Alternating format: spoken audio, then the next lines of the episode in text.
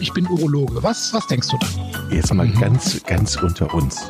Wir müssen auch die Worte Penis und Hodensack in den Mund nehmen. Ja, ja. Und äh, das ist ja auch Sinn und Zweck äh, von so Veranstaltungen wie diesem Podcast, dass man das Ganze aus dieser Schmuddelecke so ein bisschen herausnimmt.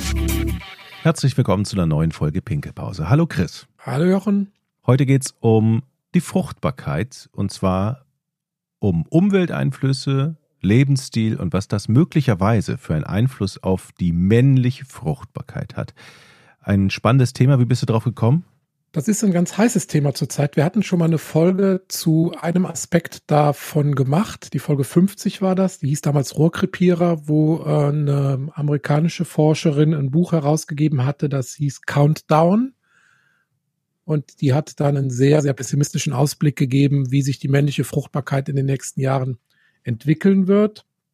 Und sie hat damals, oder was heißt damals, ist ja erst ein Jahr her, ähm, chemische Verbindungen vorwiegend ähm, ins Spiel gebracht in Verpackungen, Kosmetik, Nahrung, ähm, die dann zu einer zunehmenden Verschlechterung de, des männlichen ähm, Sperma, der männlichen Spermaqualität führen soll, perspektivisch. Und das haben wir hier schon mal aufgegriffen, dieses Thema. Und jetzt ist es wirklich so, dass ständig in den Medien, jetzt war diese Woche im Deutschen Ärzteblatt, ähm, Artikel dazu, dann war in unserer Fachzeitschrift äh, die Urologie, ähm, hieß früher der Urologe, wurde jetzt umbenannt in die Urologie, gab es auch wieder einen großen Artikel dazu. Und äh, dann habe ich das zum Anlass genommen, dass wir dieses Thema, einfach weil es so brisant ist und ähm, ja, wahrscheinlich sehr, sehr viele Leute interessiert und äh, ja, auch einfach ganz platt gesagt den Fortbestand der Menschheit in Frage stellt, wenn man das mal zu Ende denkt. Ähm, deshalb habe ich das hier nochmal aufgegriffen. Also ganz, ganz heißes Thema. Über welche Umweltfaktoren reden wir? Was spielt denn eine Rolle? Ja, da kann man jetzt ganz viele ins Feld führen. Also das ist einmal sind das hm, physikalische Faktoren, also zum Beispiel Strahlung, ne, also auch medizinische Strahlung, Bestrahlungen, dann äh, Wärmeexposition, ähm, dann zum Beispiel auch Handynutzung, müssen wir noch nachher drüber reden, elektromagnetische Strahlung also, dann wie erwähnt die ähm, chemischen Stoffe, mit denen wir im Alltag in Verbindung kommen aus Verpackung, Kosmetik, Nahrung. Ähm, Feinstaub ist ein Thema, Mikroplastik ist ein Thema, ähm, Genussgifte sind ein Thema, also Lifestyle, ne, was wir so zu uns führen an Nikotin, Alkohol, Koffein, Rauschmittel sind ein Thema. Ähm, und natürlich das, was wir immer wieder hier durchkauen, Lebensstil, Ernährung, Übergewicht, körperliche Aktivität, Stress. Ne? Und alle diese Faktoren spielen bei der männlichen Fruchtbarkeit eine Rolle. Und da ist es jetzt im Prinzip sind wir so an dem Punkt, also wir wissen natürlich von vielen Faktoren, dass sie einen Einfluss haben können. Aber immer wenn es so viele Faktoren gibt, ist es schwer, den Einfluss des einzelnen Faktors genau zu beziffern. Und das ist ja bei der Ernährung ein ganz klassisches Beispiel. Man sagt, das ist gesund, das ist ungesund, aber das ist ja schwer zu beweisen, weil du die ganzen anderen Einflussfaktoren nicht ausschalten kannst. Die gibt es ja immer und die sind ja bei jedem so ein bisschen anders. Und so ähnlich ist das bei der Fruchtbarkeit auch. Wir stehen einer Vielzahl unter, äh, von Einflüssen gegenüber. Und was jetzt, welcher Einfluss welchen Effekt ausübt, ist in Studien extrem schwer zu beurteilen. Aber trotzdem nehmen wir das mal zum Anlass, diese einzelnen Punkte so ein bisschen ähm, durchzugehen. Und warum ist die Beurteilung so schwierig? Naja, erstens, ähm, man, fast jeder unterliegt diesen Einflüssen, aber in sehr unterschiedlichen Dosierungen, ja. Und wir haben oft Überschneidungen der Einflussfaktoren. Also zum Beispiel ein übergewichtiger Mensch hat oft halt auch andere Begleiterkrankungen, körperliche Inaktivität, Zuckerkrankheit, ähm, ja, und ja, diese die, die sozioökonomischen Faktoren, die damit reinspielen, die kann man halt nicht ähm, im, im Menschen in, äh, beim bei der Beobachtung des Menschen nicht so sauber trennen, wie man das vielleicht im Tierversuch machen kann, wo man halt wirklich alle anderen Faktoren ausschaltet und nur einen Faktor auf die Versuchstiere einwirken lässt und dann halt eine, eine Vorher-Nachher ähm, Messung macht. Ne? Also insofern sind also diese individuellen Faktoren beim Menschen natürlich umso größer und umso schwieriger zu beurteilen. Und gerade bei so multifaktoriellen Geschehen wie der Unfruchtbarkeit, ähm, spielt das eine Rolle. Außerdem ist natürlich auch, wenn man zum Beispiel ein Spermiogramm nimmt von einem Patienten und kontrolliert das wenige Wochen später, kann das schon komplett unterschiedlichen Befund haben. Das nennt man dann intraindividuelle Variabilität. Also das heißt, selbst bei dir selber ist ja nicht der Blutdruck immer gleich und ne, viele Faktoren ändern sich auch bei einem Individuum im Laufe der Zeit ziemlich dramatisch und das ist bei der Spermaqualität ganz besonders der Fall.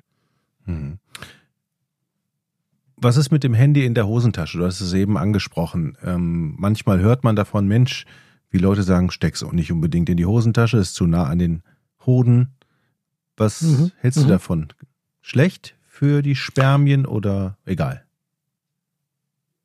Also ich wäre jetzt mutig, wenn ich mich schon hinstellen würde und sagen würde, es ist bewiesen, dass das Handy in der Hosentasche schlecht ist. Aber ich mh, mm, versuche mal so die gängigen äh, oder die, die Punkte, die tatsächlich dafür sprechen, dass da ein Einfluss sein könnte, aufzulisten. Also zum einen gibt es ja nicht nur die elektromagnetische Strahlung selbst, die da möglicherweise eine Rolle spielt, sondern auch eine Temperaturerhöhung. Ne? Das Handy erwärmt sich ein bisschen und die Hoden brauchen ja für die Entwicklung gesunder Spermien eine Temperatur, die etwa zwei bis drei Grad unter der Körperkerntemperatur liegt, damit sich die Spermien normal entwickeln.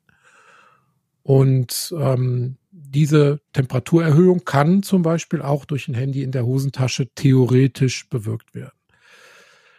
Ähm, das zum einen. Dann zur Strahlung selbst. Auch da gibt's noch keine richtig harten Daten. Also ich habe jetzt mal Studien rausgesucht. Ähm, es gab zwar, glaube ich, 2017 zum ersten Mal so ein so, ein, so eine Studie aus, ähm, aus Israel, die hat wirklich für eine Welle gesorgt. Die hat bei 100 Untersuchten tatsächlich zur Vergleichsgruppe eine ähm, Verschlechterung der äh, Spermaqualität bei den Handynutzern oder bei denen, die das Handy in der Hosentasche tragen, ähm, gesehen.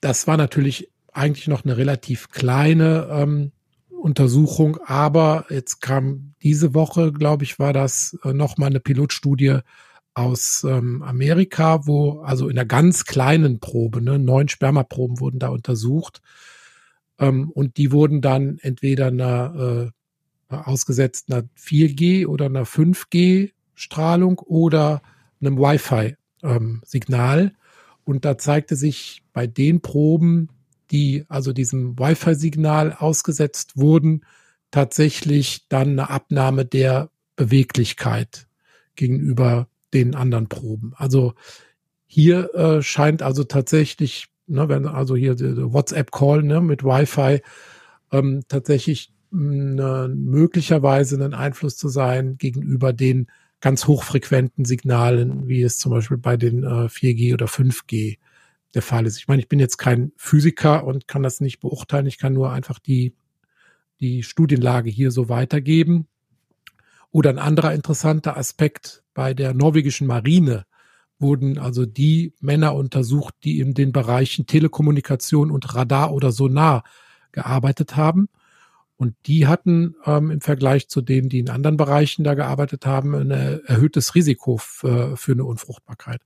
Also das denke ich kann schon in diese Richtung gehen, dass man da, dass da noch äh, Erkenntnisse zutage kommen, die wir jetzt noch gar nicht so ähm, ja, beziffern dürfen anhand der Daten, die beim Menschen vorliegen. Im Tierexperiment ist das schon einigermaßen gut belegt, dass das ähm, so sein kann. Also ja. Hm.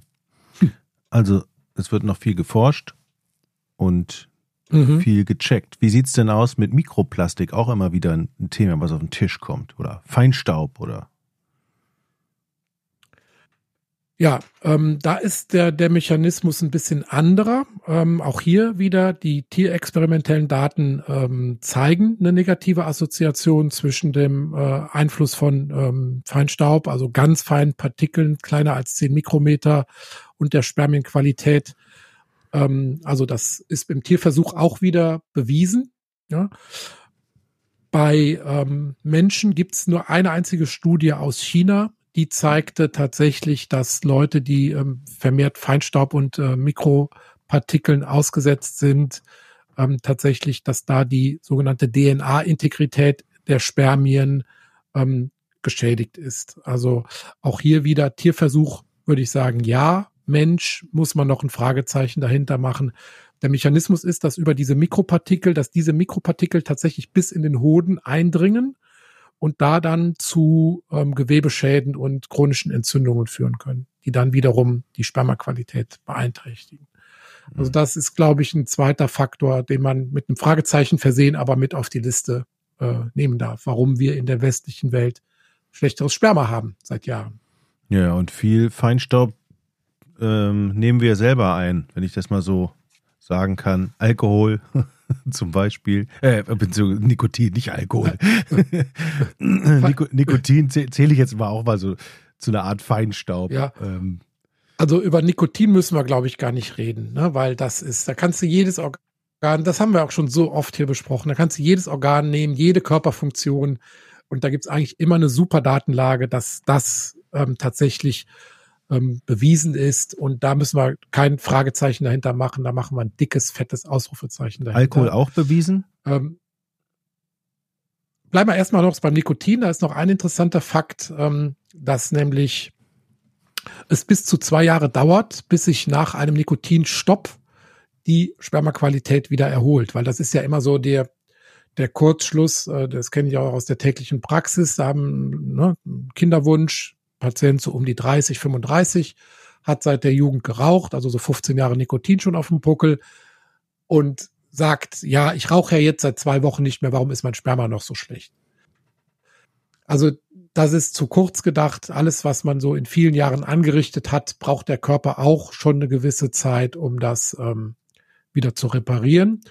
Und beim, bei der ähm, Spermienqualität sind es etwa zwei Jahre, bis sich die Befruchtungsrate wieder der, dem, der beim Nichtraucher ähm, ange, angenähert hat. Hm. Okay. Alkohol. Ja. Alkohol. Alkohol gibt's auch wieder gemischte Daten. Also mm, es gibt eine, so eine Kategorie, das nennt man den riskanten Alkoholkonsum. Das sind mehr als 20 Drinks pro Woche.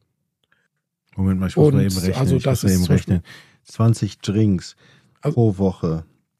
Drei, drei am Tag, also drei kleine Bier am Tag oder 100 Milliliter Wein und das mal drei am Tag. Ne? Mhm. Und Meta-Analysen zeigen, dass also bei dieser Menge tatsächlich der Eintritt bis zu, also bis die Time to Pregnancy nennt man das, die Zeit bis zum Eintritt einer Schwangerschaft signifikant verlängert ist. Also ein, ein hochgradiger, riskanter Alkoholkonsum ist bewiesen.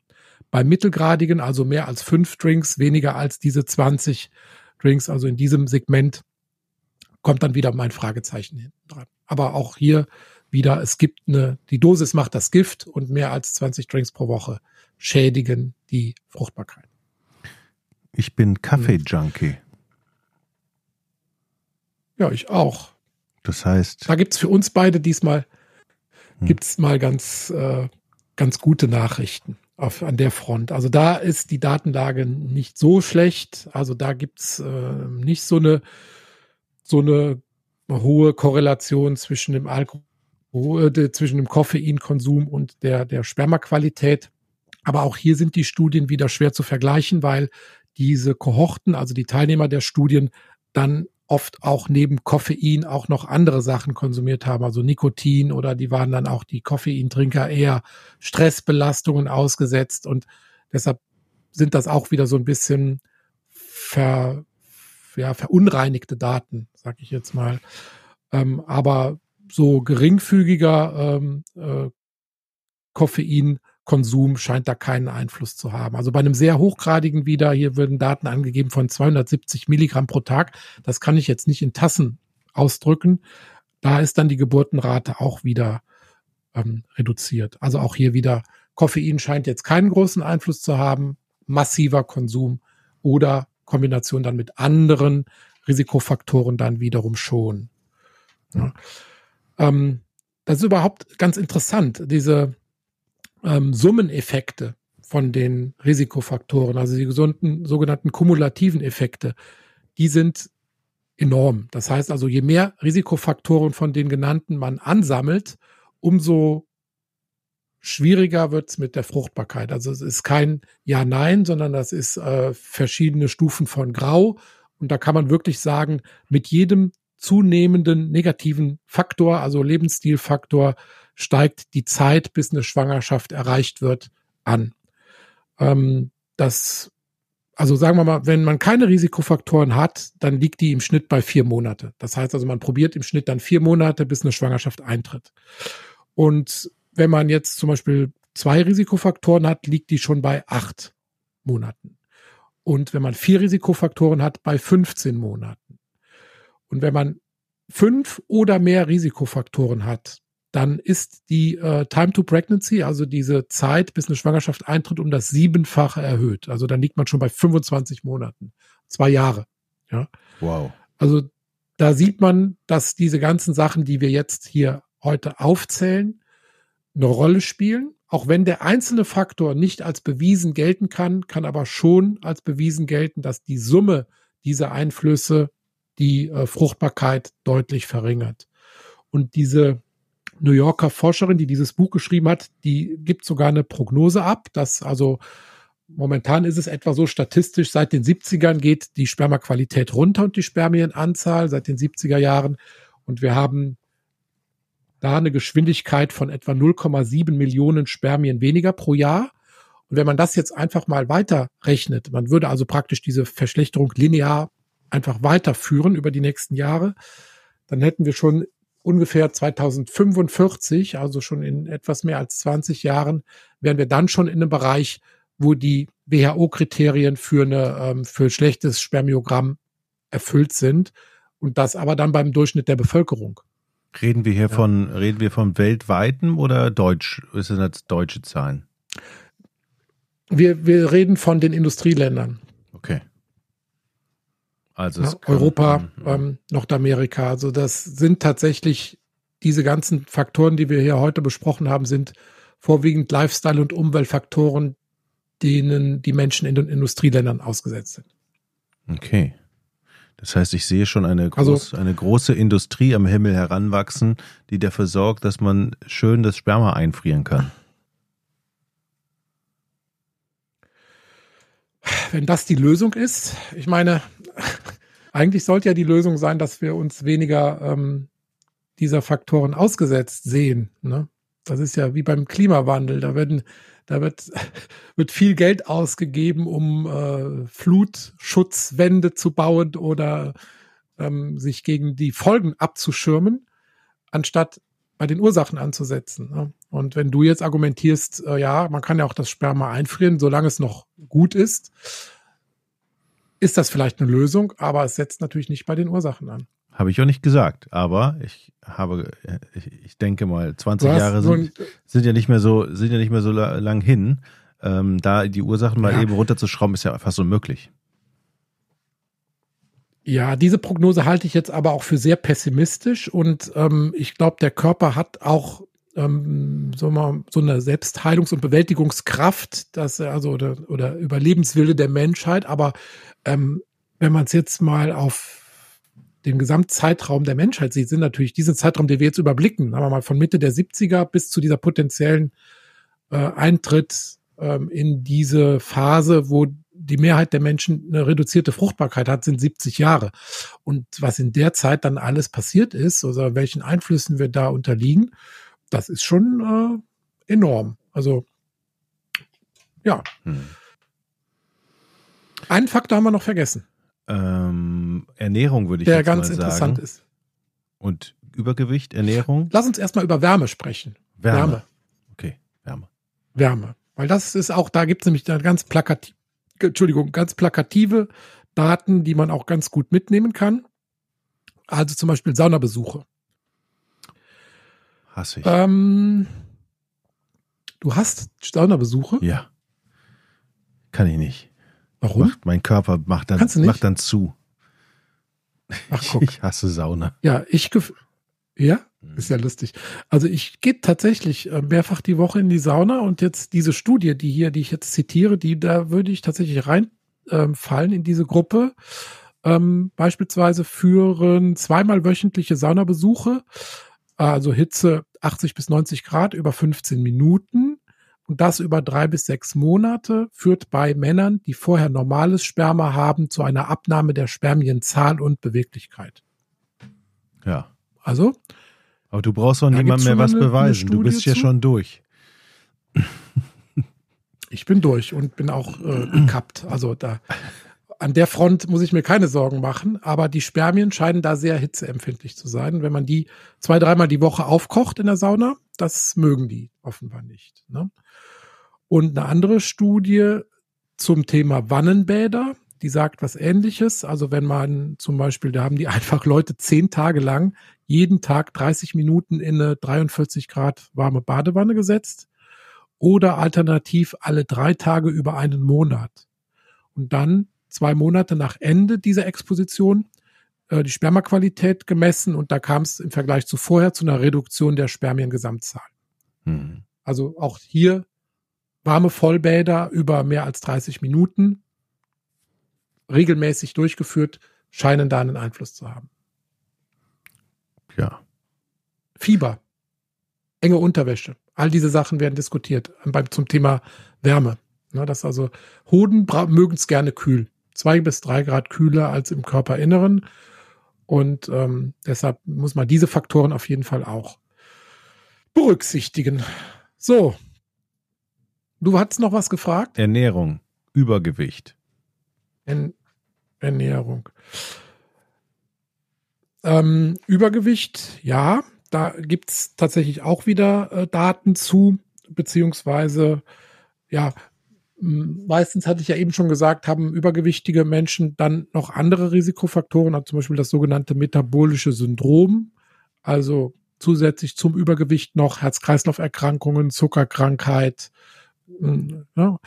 Und der Mechanismus dahinter ist das sogenannte viszerale Fett, also das Fett im Bauchraum, das zwischen den Darmschlingen liegende Fett.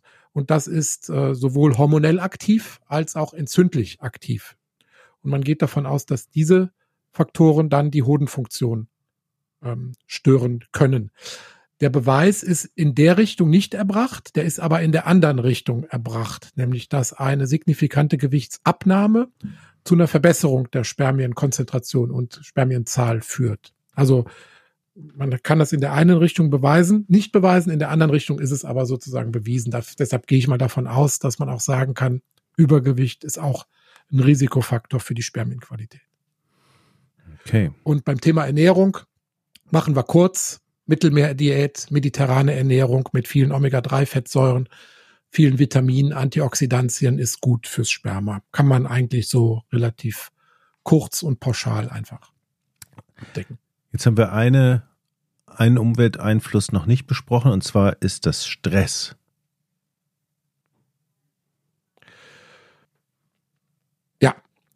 Stress ist auch ähm, schwierig zu messen, weil es so subjektiv ist. Ne? Menschen sind unterschiedlich stressresistent, haben unterschiedliche äh, Modalitäten der Stressbewältigung. Es ist schwer zu messen. Man kann es nur anhand von Selbsteinschätzungen, Fragebögen messen.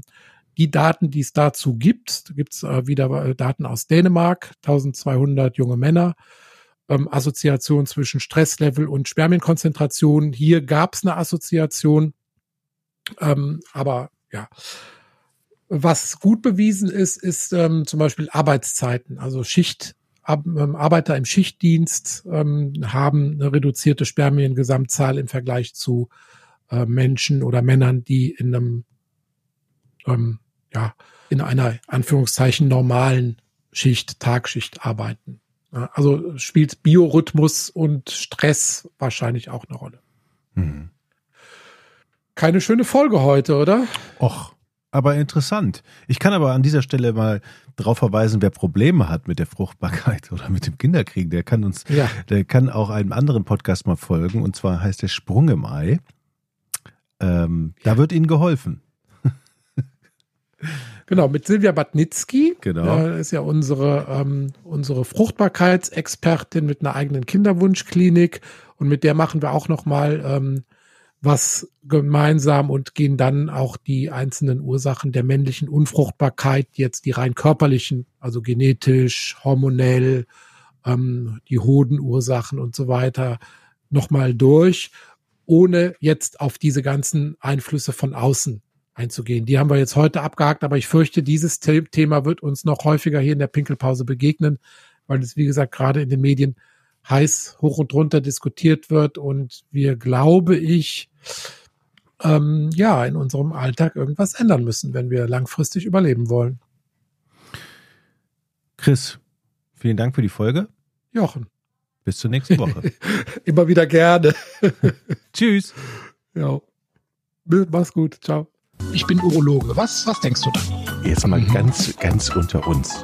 Wir müssen auch die Worte Penis und Hodensack in den Mund nehmen. Ja, ja. Und äh, das ist ja auch Sinn und Zweck äh, von so Veranstaltungen wie diesem Podcast, dass man das Ganze aus dieser Schmuddelecke so ein bisschen herausnimmt.